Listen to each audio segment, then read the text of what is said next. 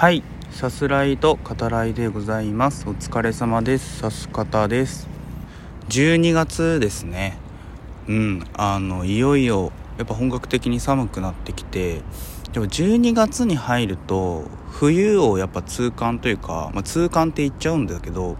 あのやっぱ到来をね感じますね。あの寒さを受け入れるしかないなっていうあのもう受動的にねああ来ちゃうなーっていう冬来ちゃうなーっていう何かこう諦めに近い感情になるのは僕だけですかね。12月に入るとね。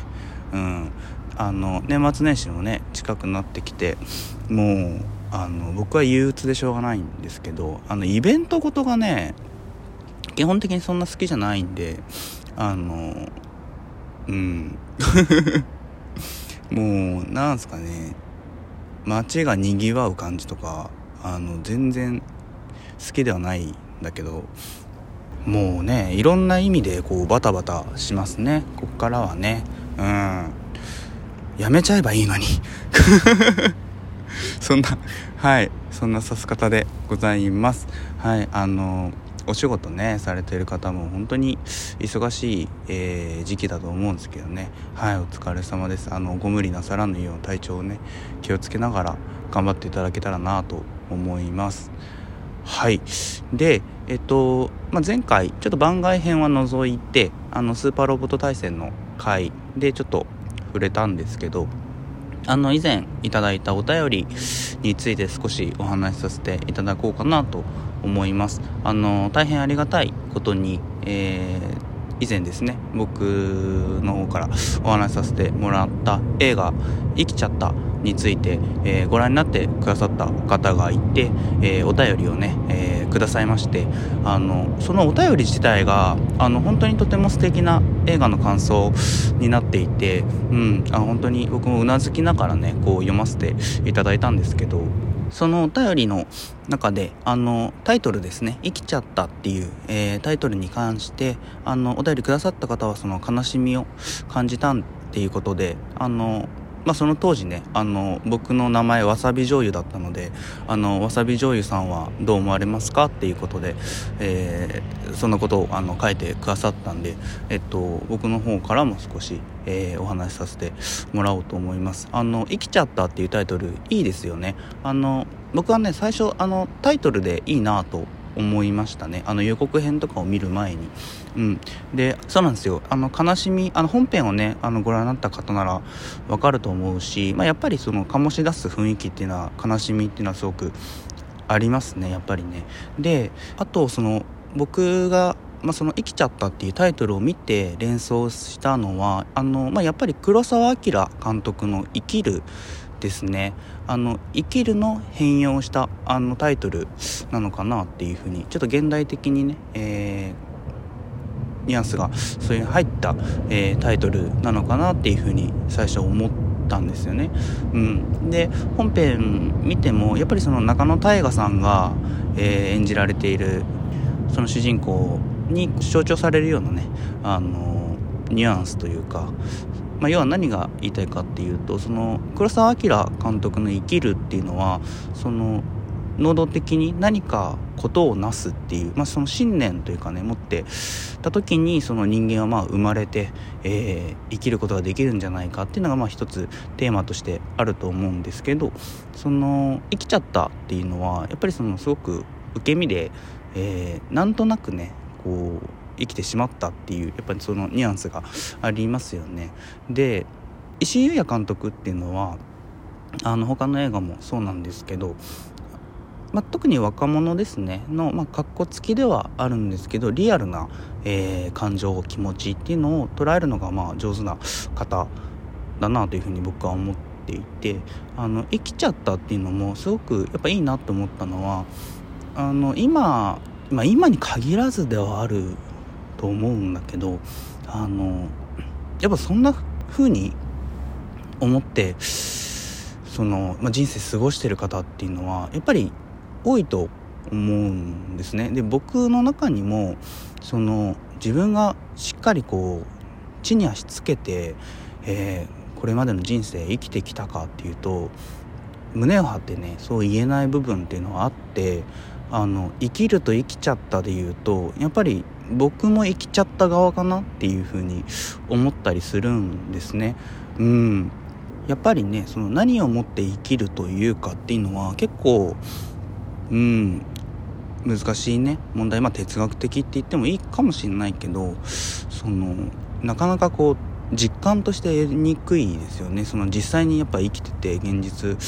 中でねあの自分が生きてるっていう感じる瞬間っていうのはうーんまあその自分以外の人のこともね含めて勝手に話すっていうのはちょっと違うけどまあ自分が想像するになかなかうんそう常に実感し続けるっていうのは難しいと思うんだけどだからこそこう感じられた瞬間っていうのはとても尊いしあのその瞬間っていうのを逃さないように忘れないように生きるっていうのがすごく大事なのかなとも思うんですけど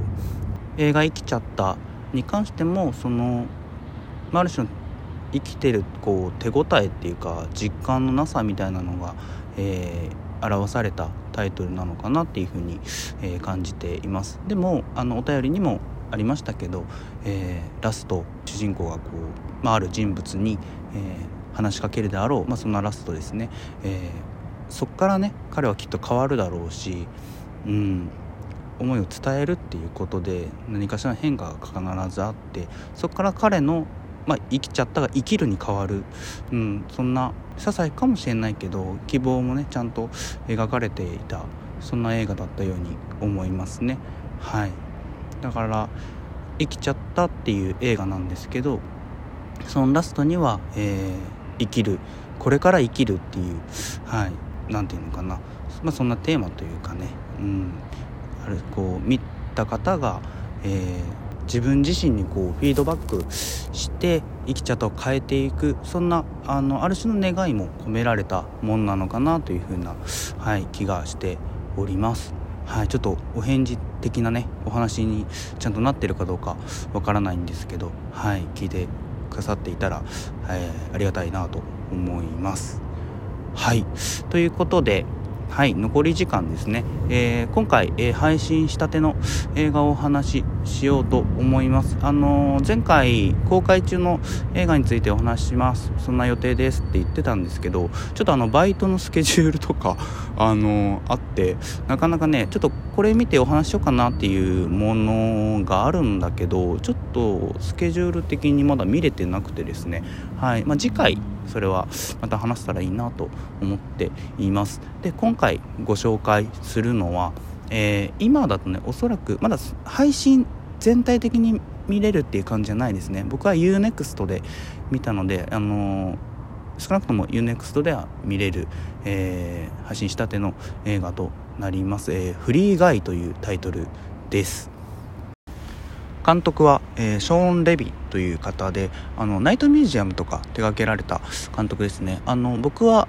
ショーン・レビ監督の作品ちょっと今回が、えー、見るの初めてだったんですけど、うん、あのフリー以外とても楽しかったですね。あのライアン・レイノルズが主演しております。デッドプールとかでね、えー、知られる俳優さんですね。映画の概要を、えー、お話しします、え、ちょっと引用になるんですけど何でもありのゲームの世界を舞台に平凡なモブキャラが世界の危機を救うべく戦う姿を描いたアドベンチャーアクション。ルール無用のオンライン参加型アクションゲームフリーシティ。銀行の窓口係として強盗に襲われる毎日を繰り返していたガイは謎の女性モロトフガールとの出会いをきっかけに退屈な日常に疑問を抱き始める。ついに強盗に反撃した彼はこの世界はビデオゲームの中で自分はそのモブキャラだと気づく。新しい自分に生まれ変わることを決意したガイはゲーム内のプログラムや設定を無視して勝手に平和を守り始める。となっております。はいえっとちょっと残り時間も少ないので駆け足でね、えー、行くかもしれないですけどあのー、やっぱゲーム世界をえー、描いているだけあってやっぱ楽しいですね。あの真っ先にこうゲームの世界をね描いた映画でいうと近年で思いつくのがあのスピルバーグの「レディープレイヤー1」あれもねものすごく楽しかったけどあのそれに似た、えーまあ、ゲーム世界ですね。はい、で、えーと、主人公が、えー、その世界の中の、えー、一人のモブキャラであるっていうのが、まあ、とても ユーモラスな設定かなというふうに思いますあのむちゃくちゃなねことが起こってるんだけどまあゲームの中ではそれは日常なので、えー、主人公たち含めて登場人物たちが当たり前のように過ごしてるっていうのもあの冒頭からねあの笑わせられる、えー、そのシーンが、えー、たくさんありますね。人工知能ものって言ってもいい、まあそういう、えー、ジャンルの映画とも言っていいと思うんですけど、あの、その手の映画にありがちな、あの、高等無形なテーマの飛躍っていうのは、あの、なくてですね、あの、すごく最後までコメディなんだけど地に足ついた、えー、とても理知的なね、あの、映画だなというふうにも思いました。あの本当にくだらないね。あの音楽使いとかあのライアン・レイノルズはじめあのキャストの公演っていうのも見れますしお休みの日にね、えー、ゆっくり、えー、楽しくご鑑賞されて、えー、映画の中で、えきちんとね言われるテーマがあるんですけどあの、まあ、こっちもその、まあ、何をもって生きるかみたいなことですね。はい。それも、え見逃さないようにしていただけるといいんじゃないかなと思います。では